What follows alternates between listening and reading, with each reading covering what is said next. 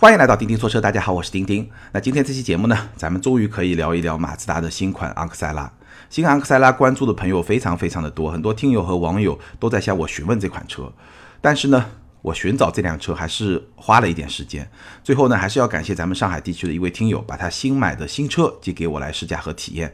所以呢，今天这期节目咱们可以好好的来聊一聊新款的昂克赛拉。那首先跟大家交代一下，我试驾的这款车呢是2.0的智豪版，也就是整个车系里面的次高配，官价十五万三千九。那咱们这位听友买这款车呢，没有一分钱的折扣，完全是原价全款来买这款车。这个也是昂克赛拉现在在终端的这么一个市场的行情。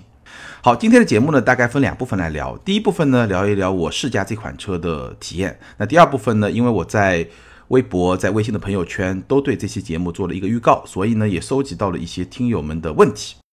那我会挑选一些有代表性的问题呢，在节目的后半部分进行回答。首先跟大家分享一下我试驾新款昂克赛拉的总的感受，两句话。第一句话呢，这款车它的产品力相比上一代的产品还是有比较明显的提升。那第二句话呢，马自达在某些方面还是表达了一种非常执拗的这么一种性格，在这辆车的某些点上，它还是坚持自己的一些理解、自己的一些观点。那这些地方你能不能够接受呢？今天的节目里面，咱们就好好的来聊一聊。首先呢，新款昂克赛拉，它让我印象最深刻，这辆车进步最大的地方呢，就是它的内饰。我们先简单聊几句外观吧，因为新昂克赛拉大家也看到了，它其实在外观上相比上代产品是有变化，但变化不算特别的大。我觉得最主要的变化呢，除了说车灯啊这些地方有一些变化之外呢，整体上来说最主要的变化就是它的车身的线条变少了。什么意思呢？就是说。新款的昂克赛拉，咱们在之前一期聊马自达设计的节目里面也提到过，所谓的混动设计二点零，就是说它的线条没有那么的犀利，你去看它的腰线若隐若无的这么一种线条，它更多的是通过面和面之间的这种关系、这种组合，包括通过光影的变化来呈现线条，所以这个线条你从不同角度去看，它是会有一些变化的，这个是混动设计二点零的一个特点。那无论如何呢，这款车大家应该看过图片、看过视频，可能也看过实车，真的是非常的好看。重点呢，说一说它的内饰，因为新款昂克赛拉的内饰，以我的审美来说，我觉得就是同级最美的内饰，没有之一，没有之一，它就是最美的。简单来说呢，它的内饰设计一方面非常的简洁，另一方面又非常有设计感。比如说它的这个 T 字形的中控台，但所有的。汽车几乎所有的汽车吧，都是这种 T 字形的中控台，上面一横，下面一竖，对吧？那新昂克赛拉的上面一横呢，塑造出一个非常拉伸的、横向延展的这么一个感觉，就是一条平直的这么一条横线。然后纵向呢是一个贯穿，这个非常自然。那特别在什么地方呢？首先，它整个的中控区域非常的简洁。第二呢，它这一横。一竖的这么一种连接方式，不像是绝大部分车简单就是拼接，一横一竖就拼在一块就是一个 T 嘛，对吧？它是那种有点像立交桥那样的这种组合方式，就是一横感觉上是在高架上面，一竖感觉上是在地面上。你想象一下，它是这么一种结合的方式，非常有纵深感，非常有设计感。哎，这个我觉得。以我的审美来说，我觉得就是特别的喜欢，包括说它一些细节的设计也非常有设计感。你去看它的那个车内的门把手，你去看它的旋钮，你去看空调的出风口，这些细节都非常有设计感。有兴趣的朋友可以去我的微博上看一看，我拍了几张照片，我个人觉得还是非常的美，它的细节是非常有设计感的。所以从设计的角度来说，我觉得这个内饰非常非常的出色。那相比之下，很多朋友在把它跟思域去比，我觉得思域的内饰。质感其实也还行，但是整个的设计感非常的凌乱。在我看来，思域的内饰不像是设计师设计的，像是工程师设计的。而马自达昂克赛拉这个内饰，那真的是一流的设计师来设计的，所以差别还是非常的明显。至少在这一点上，高下的差别非常的明显。那第二点呢，就是说新款昂克赛拉的质感，内饰的质感也是非常出色的。我就拿我试驾的这款次高配车型来说，它的质感还是非常出色的。中控台的上方用了皮革，用了缝线，而且整个的驾驶舱内的大部分地方都是软性的材质。而且有非常恰到好处的一些镀铬的装饰，一些镀铬的线条，包括旋钮外面的一些镀铬的装饰，给你的感觉整个的氛围是非常的简洁，但是呢，恰到好处的有一些点亮的一些地方，非常非常好。所以整体来说，我觉得昂克赛拉的内饰就是一个翻天覆地的变化。老款的昂克赛拉可能有些朋友会去抱怨它内饰的质感啊，整体的包括实用的体验啊，但是新款都是有了翻天覆地的变化。顺便说一下，它的储物空间的进步也非常的明显。挡把前有两个杯架，杯架前有一个手机的储物格，都非常的好用。中央扶手箱也很大，而且车门板的储物空间也还不错，所以整个的储物空间的表现相比上代车型也有非常明显的提升。还有一个细节呢，我觉得可以说一说，它的后排的中央的扶手，后排中央扶手放下来是两个杯架，那特别在什么地方呢？特别在它这个后排中央扶手放下来以后啊，它是能够独立支撑的，就它不会像我之前试驾的轩逸啊、雷凌啊，你把这个后排的中央扶手放下来以后，它就是直接就靠在座椅上，其实它没有这么一个支撑结构，看上去就会觉得比较的 low，因为它放到座椅上以后它是不平的，它会略略的往下倾斜，整体上感觉上就比较的 low。但是昂克赛拉它是非常平的一个支撑机构，距离座椅大概有七八公分的这么一个距离。你从侧面去拍照或者从侧面去看的话，这个高级感一下就出来了。所以整体上来说呢，我觉得新款昂克赛拉给我最印象深刻的一个最大的进步就是它的内饰的质感，这是第一方面要特别跟大家分享的。那第二方面呢，很多朋友会去关注的就是它的驾驶的感受。简单的评价，同级一流。那我记得我之前聊十到十五万的买菜车的时候，曾经有一个序列，从舒适到运动给大家排了一个序。最舒适是轩逸，然后是朗逸、雷凌、思域、福克斯。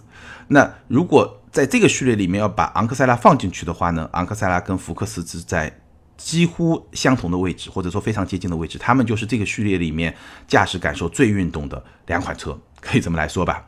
动力没什么变化，还是二点零的自吸，一百五十八马力，二百零二牛米，匹配一个六 AT 的变速箱。当然，你可能也看到这款发动机呢，也有一些技术细节的升级。当然变化不是很大，那这些升级呢？它能够达到的这个结果是什么呢？简单来说，就是说它能够在动力不损失的前提下达到一个国六的标准。因为我们知道很多发动机在满足国六标准的同时，它的动力是会稍微往下调一点的。那马自达呢，通过一些细节技术的升级以后呢，能够做到满足国六，但同时呢，动力不需要往下调，还是能够保持到原来的一百五十八马力的这么一个动力水平。大概就是这个发动机的一些。优化吧，一些细节方面的一些优化，这个不去说它。那整个动力输出的感受呢，首先是比较轻快的，但是呢，它不会像轩逸那样有点窜的感觉。然后呢，非常的线性。当然了，自然吸气发动机做到线性不是特别的难，爆发力是比不上思域的。无论是说动力突然的爆发力，还是说。极速就是绝对动力的输出，当车速比较高的时候，爆发力和绝对动力呢都是比不过思域的 1.5T 发动机的。不过呢，在中国道路的这个合法限速的条件下，我觉得后劲还是比较足的。你去地板油，它还是有力道的，但是呢，不会说有推背感，不会说有像思域那样有一个比较明显的推背感，这个是没有的，大概是这么一个动力的水平。那 6AT 的变速箱呢是非常的成熟，整体来说它的存在感不强。所谓存在感不强呢，就是说它的换挡是比较平顺的，你不会感觉到有一些顿挫。我觉得几乎是感觉不到有顿挫，哪怕是在低速的条件下，可能偶尔有一些轻微的顿挫是有的，但整体来说还是非常的成熟，非常的平顺，而且它的降档响应也是比较积极的。所以这款变速箱，我觉得在同级别的产品里面，虽然它只有六个档位，但表现是非常非常出色的。操控，大家最关心的操控，整体来说呢，我觉得可以用行云流水这四个字来形容。首先呢，它的坐姿是比较低的，而且呢，昂克赛拉的视野啊，如果你去对比试驾的话，你会觉得昂克赛拉这款车它的视野，就驾驶位上的视野，它跟我们之前体验的，比如说雷凌、思域是不太一样的。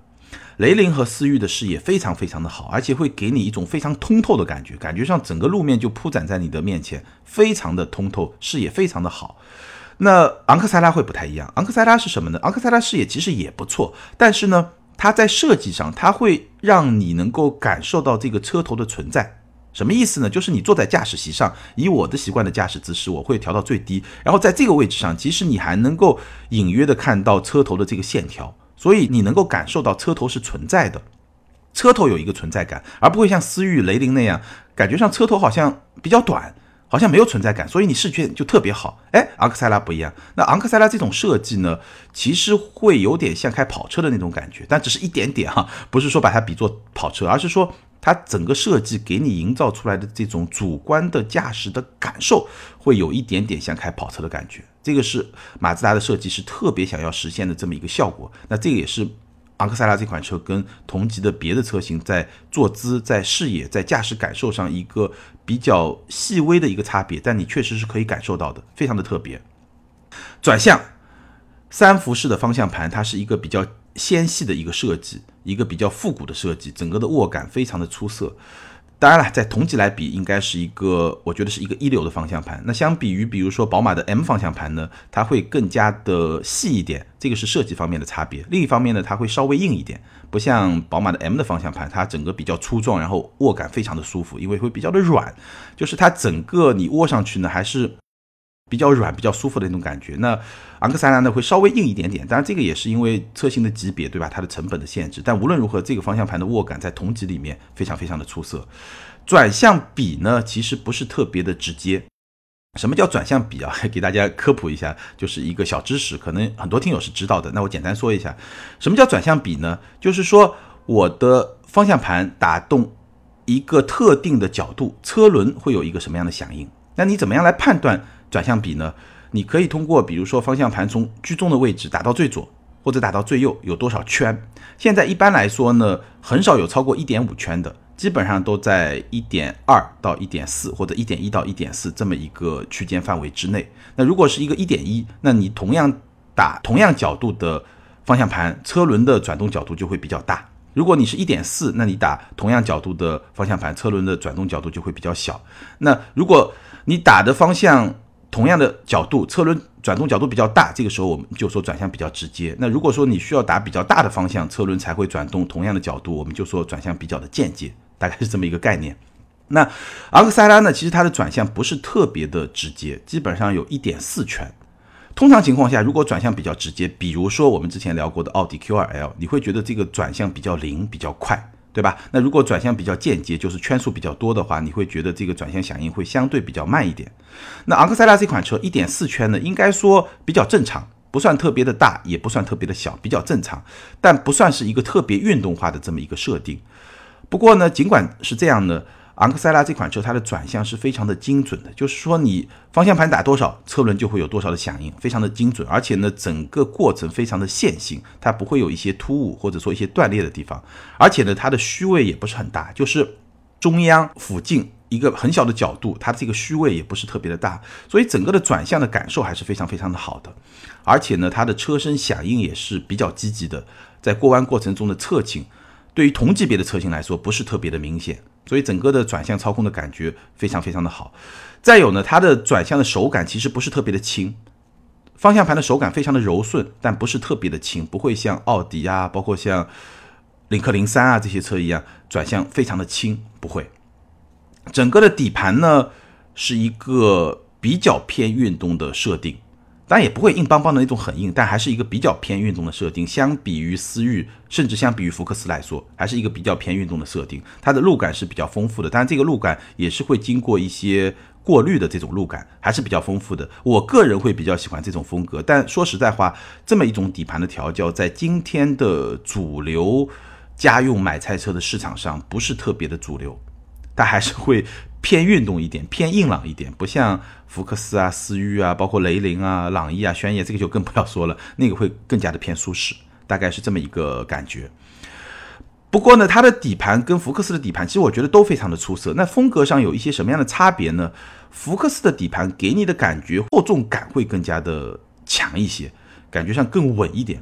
而昂克赛拉的底盘呢，感觉上会更加的轻灵，就更加的灵活一点，有这么一种。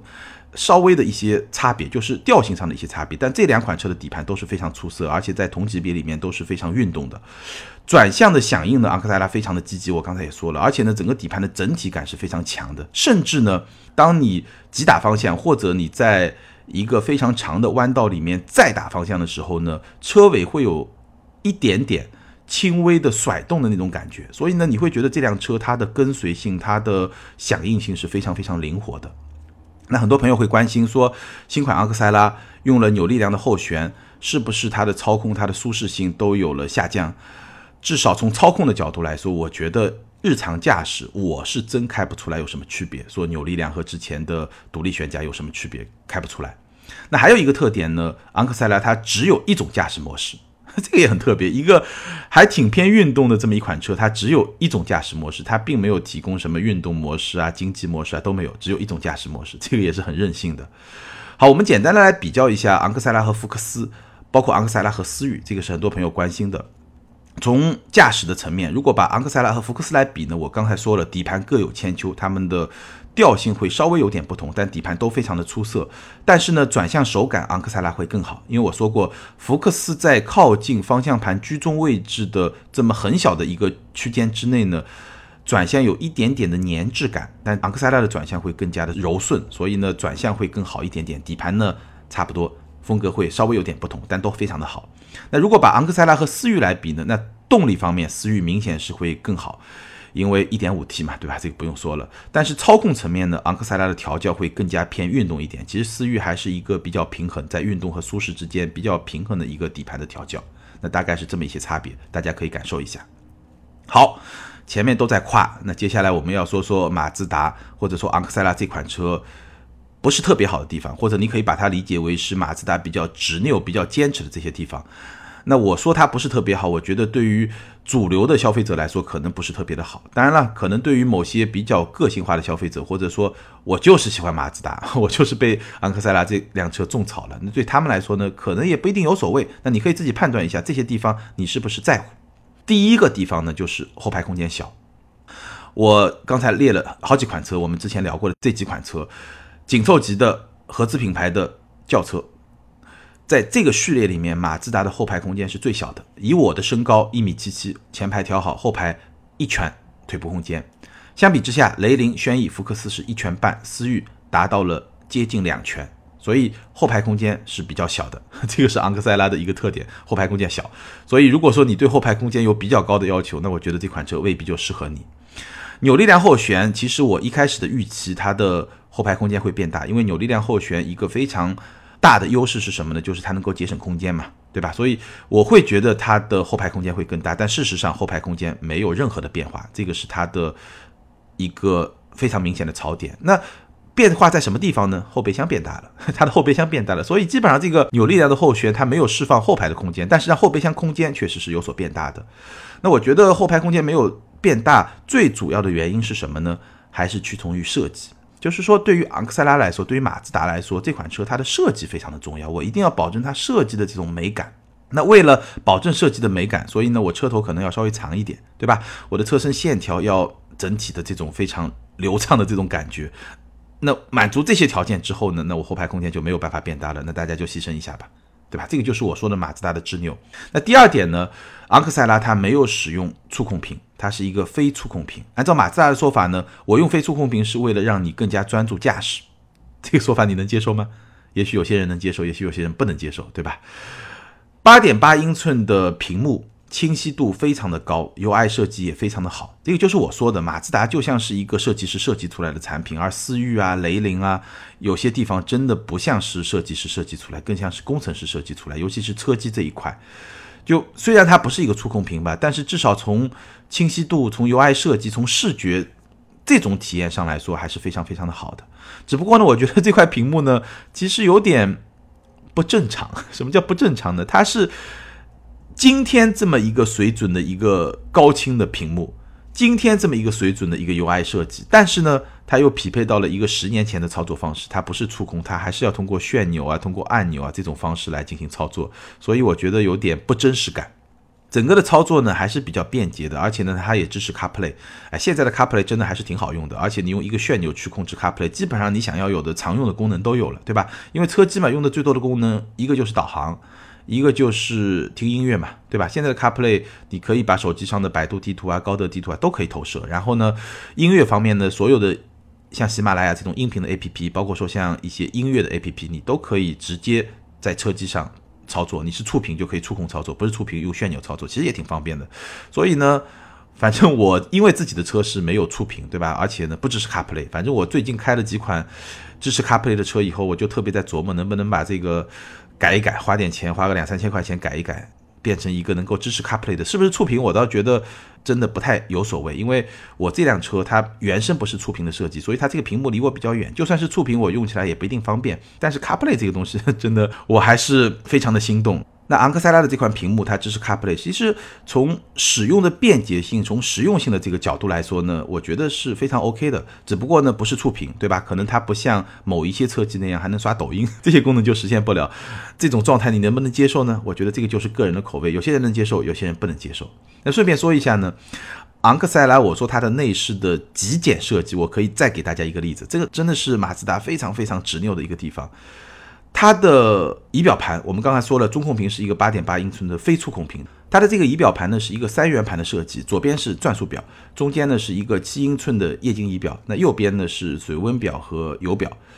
整体的信息显示呢，非常的简洁。但最重要的是什么呢？是中间这个七英寸的液晶仪表。这个七英寸的液晶仪表呢，有三种显示的方式。第一种呢，就是一个简单的车速表。就是模拟这种机械的仪表，一个车速表。那第二种呢，就在车速表的中间加上一个平均油耗的显示。第三种呢是什么呢？就是最上面是一个车速的数字，阿拉伯数字，中间呢是一个图标，这个图标呢就是一辆车在车道中这么一个图标，是固定不变的。然后最下面是什么呢？就是档位，而且还不是一档、两档、三档的档位，是 P 档、R 档、N 档、D 档这么一个档位的显示。你想象一下，这块屏幕就是这三个元素，其实就是车速和档位。对吧？中间这个图标其实没有任何信息量的，整个的仪表盘就三种显示方式，所以我觉得特别的浪费，你知道吗？一个七英寸的仪表盘，它就显示这么简单的一些基本的信息，就完全没有发挥出七英寸仪表盘它应该有的这么一些显示的这么一种效果，这个非常的特别。是我研究的时间不够，没有发现它有更丰富的显示方式吗？我不是特别确定啊，但是我看了一下，基本上就是这三种显示方式。这个就非常的特别，你去看别的一些车型，我们聊过的所有的车型，福克斯、思域、雷凌、轩逸这些车型，可能它的液晶仪表还没有那么大，但是显示的信息非常的丰富，能够调节的信息也非常的丰富，恨不得你方向盘那几个按钮旋钮划来划去，能研究个几分钟才能把它搞清楚各有什么样的显示的功能，但它非常的简洁，我觉得这个也是马自达的设计师他想要达到的一个效果，就是让你专注驾驶。非常简洁，最基本的信息给你就可以了，别的功能那你就去中央的那块中控屏上去实现。我觉得是这么一个思路吧，但是呢，非常的特别吧，至少非常的特别。这个是第二个地方，非常执拗的地方。那第三个点呢，它其实是有一个小 bug，就是昂克赛拉这款车，你用 CarPlay 连接播放音乐的时候呢，它会有一些轻微的卡顿，基本上每隔几十秒钟都会有一些轻微的卡顿，这也算是一个小 bug，可能通过软件的升级能够解决吧。整体上来说呢，马自达在设计方面还是有一些自己的想法。那这些想法能不能跟你匹配呢？我觉得这个就是一个车它能不能适应你，或者说是不是适合你的这么一个点。其实我觉得很多时候我聊一款车，经常会说，哎，这款车适不适合你？但是我觉得马自达昂克赛拉这款车更应该说的是，你是不是适合这款车？马自达在有些地方会去。迎合或者说会去适应消费者的这种需求，但是在有些地方，它还是会有非常多的自己的这种坚持。那这种坚持呢，可能会打动一些用户，可能会让另外的一些用户，甚至是更多的用户呢，觉得看不上眼，对吧？不太舒服，这也是很正常的这么一个状态吧。马自达毕竟是一个很有个性的品牌，对吧？好，基本上我的试驾体验最想跟大家分享，大概就这几点吧。那接下来呢，来回答几位听友和网友的问题，比较有代表性的问题，挑几个来回答一下。首先呢，很多听友都提到了新款昂克赛拉它的静音表现如何？一句话回答：新昂克赛拉的静音表现有了非常显著的提升，尤其是在中低速的条件下，车速在八十公里每小时之下，整个的静音表现提升还是比较明显的。那第二个问题呢，说新款昂克赛拉最推荐哪款车？我们简单分析一下，新款昂克赛拉七个配置，其中呢，一点五的手动一款，一点五的自动两款，二点零的自动四款，总共七款。那价格区间呢是十一万五千九到十六万八千九。首先呢，不推荐一点五的车型，为什么呢？两个原因。第一个原因呢，我觉得昂克赛拉这款车它的底盘是非常好的，那一点五呢动力不足，所以呢还是会比较的浪费底盘，这是第一个原因。那第二个原因呢，一点五的车型它的性价比是比较低的，什么意思呢？我简单跟大家比较一下一点五的智行，也就是一点五的高配车型，十三万五千九。然后我们来比一比二点零的智雅型，也就是二点零的次低配车型，十四万两千九，差了七千块钱，只差了七千块钱。二点零的车型除了说发动机变成了二点零之外，它的轮圈变成了十八英寸的轮圈，发动机从一点五到二点零，轮圈从十六英寸到十八英寸，这两项变化只贵了七千块钱，别的配置基本上都差不多。你觉得值不值？我觉得是超值啊！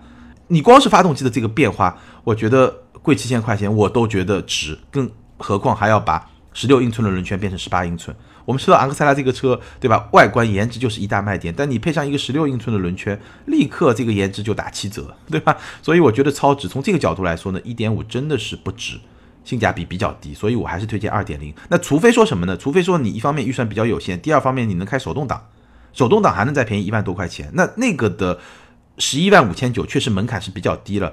如果是那样的话，我觉得一点五可以考虑，一点五手动可以考虑，一点五自动不推荐。那我会推荐。哪些车型呢？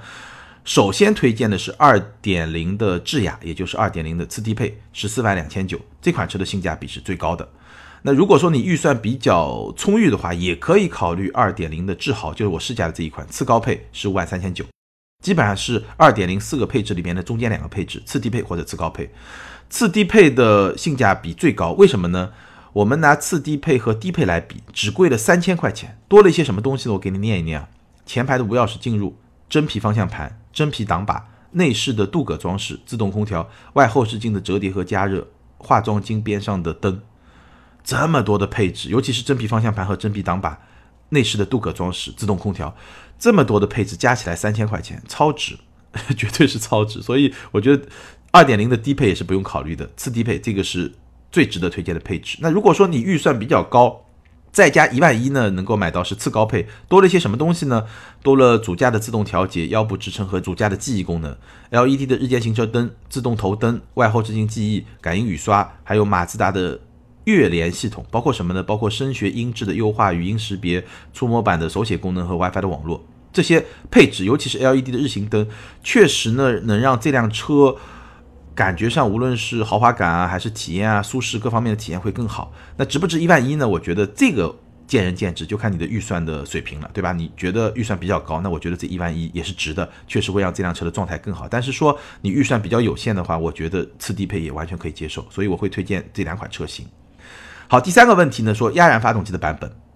关于昂克赛拉的压燃发动机的版本呢，几个信息跟大家分享。首先呢，这款车应该是明年上市。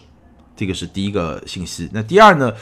我没有开过这款车，但是从国内外的开过这款车的媒体的评价来看呢，压燃发动机这个技术还是相当相当不错的。主要表现在两个方面：第一呢，它的动力响应会更好，尤其是低转的时候的动力响应会更好；第二呢，它的油耗会更低。这是我看到一些媒体的评价看到的一些信息点。我自己没有试驾过，但是呢，我觉得应该问题不是很大。这个技术是不错。但是我的观点呢，我对压燃发动机的昂克赛拉的观点呢，还是会比较的谨慎。为什么呢？两个原因。第一个呢，价格会比较高。那如果说在今天的昂克赛拉基础上再贵个一万块钱、两万块钱，你能接受吗？这是第一点，价格会比较高。那第二点呢，我对中国市场上的油品的匹配还是有点担心。因为我们知道现在为什么没上压燃发动机，就是因为马自达还在和中国的油品做一些匹配。但是呢，不管它匹配的怎么样吧，我觉得我还是会有一点担心。所以呢，我的建议啊，真的压燃发动机的版本上了，我建议大家还是等一等，至少等个半年到一年，看看有没有一些问题，然后再来考虑要不要买。因为你技术非常的先进，但是如果说中国市场因为油品的这些问题跟不上，导致一些问题的话，其实不太合算，对吧？这个就是一个市场适应性的问题。这个是我对压燃发动机的看法。那最后一点呢，说什么时候买会比较合适？呃，我在上一期节目里面其实也跟大家分析过，我觉得昂克赛拉这款车它在终端出现大幅优惠的可能性不是很大，所以基本上呢就是早买早享受。哎，这个就看你自己的这种心理预期和心理的状态了，对吧？什么叫早买早享受呢？就是说你现在买原价，那你现在就能开得上，可能你过半年一年，顶多也就那么三四千、四五千块钱的优惠，那你觉得是不是需要省这个四五千块钱、三四千块钱，对吧？这个就是每个人的状态。我觉得他要在短期内。或者说一年之内出现大幅的优惠，有点难，真的是有点难。好，以上就是关于马自达新款昂克赛拉的全部内容。我对这款车的试驾体验，包括说几个比较有代表性的问题，咱们就聊到这儿。那对于这款车，你有什么样的看法，对吧？你觉得它好吗？香不香？它的那些槽点，马自达执拗的这些地方，你能接受吗？你是说，哎，这个就是我想要的样子，还是说没法接受？这个年代还不是一个触控屏，我真的没法接受。你对这款车有什么样的看法？欢迎在评论区留言评论，跟大家来进行互动。还是那句老话，留言评论永远都是对主播最大的支持。感谢大家。好，我们来看上一期节目的听友留言。上一期节目呢是一个问答节目，ID 高手来了。这位听友他说，想买 S 四的那位同学，你要是考虑别人看你车的牌子，你就去买台奔驰。但是在懂车人的眼里，一看见 S 四和 A 七之类的车，我们心里第一反应就是恍然大悟的感觉。非常感谢这位听友的留言，说出了。非常多的车迷的这种心声，像 S 四啊、A 七啊，包括 A 六 Avant 啊、S O Road 这种小众车型，确实它能够带来的是一种不一样的心理体验，包括在你身边的人眼里也是一种不一样的心理体验。所以也供之前的那位听友去参考。下一位听友 ID 是听友幺八七四四三五六七，这位听友他说：钉钉选新马三智雅版以上的版本，还是二点零豪华阿特兹？两者相差不大，有点纠结。类似的问题还有别的听友提到，昂克赛拉、阿特兹怎么来选呢？我看了一下，你说的阿特兹二点零豪华官价是十八万九千八，那据我所知呢，打折以后还是会比昂克赛拉会更贵一点。比如说我们今天聊的次高配，就是比你说的智雅版要再高一个档次的智豪版，还是要稍微贵一点，这是第一。那第二呢？你说在阿特兹和昂克赛拉比较高配的版本之间怎么来选呢？我觉得考虑几个点啊。首先呢，阿特兹级别更高，所以呢，级别高有级别高的一些好处，我们之前也聊过。然后呢，你去看你对空间的要求有多大。我说了，昂克赛拉在同级别里面空间也是比较局促的。那如果你对空间要求比较高，那阿特兹显然会有更大的优势。这第一。第二呢，你对动力的要求有多大？虽然两款车都是二点零自吸，同一款发动机，但是这两辆车大小不一样。对吧？你同样的发动机去拉动一个小一点的车和同样的发动机去拉动一个大一点的车，动力表现是不一样的。所以我觉得昂克赛拉的动力表现肯定会更好。那阿特兹的动力表现呢，可能就会比较平淡了。所以买马自达，如果我身边比较喜欢开车的人要买马自达的话呢，我基本上还是会去推荐2.0的昂克赛拉和2.5的阿特兹。如果你对驾驶对动力有要求的话，但如果说你就是说我看中了这个马自达的这种设计。对吧？那整个的轻松的驾驶的这种感受，我对动力要求不高，那二点零的阿特兹也是可以考虑的。关键看你对空间和动力的需求，再有呢，就要看你对新的设计风格、对新的这个车机的这种喜爱程度。因为新的昂克赛拉它的内饰的设计，不仅是说相比于上一代的昂克赛拉有一个翻天覆地的变化，它甚至相比于阿特兹，我觉得也是有一个翻天覆地的变化。整个内饰的设计感和质感都是有所提升的，尤其是设计感。所以呢，这个就看你是不是特别的喜欢，愿不愿意为它买单。还有呢，虽然它的车机不是触控屏，但是整个的清晰度、整个的 UI 设计、整个的操作体验还是有非常明显的提升的。所以呢，这两者之间的选择就是你选一个更高级别的车，还是选择一个更新的车，主要是这两者之间的差别。但动力也会有一些差别。你把这些问题考虑清楚以后呢，基本上就可以有一个答案了。好，感谢所有听友的留言和评论，也欢迎这两位听友把你们的联系方式通过个人微信号全拼的钉钉小马甲留给我，你们将获得的是由途虎养车网赞助的美孚一号经典系列小保养体验券，价值四百五十元。那具体的领奖方式呢，可以参考咱们每期节目的简介。更多精彩内容，欢迎关注我们的微信订阅号“钉钉说车”，在那里你可以看到我们的视频节目。当然了，也欢迎你通过新浪微博钉钉说车钉钉来跟我进行交流和互动。好，今天咱们就聊到这儿，感谢大家的支持和陪伴，咱们下周接着聊，拜拜。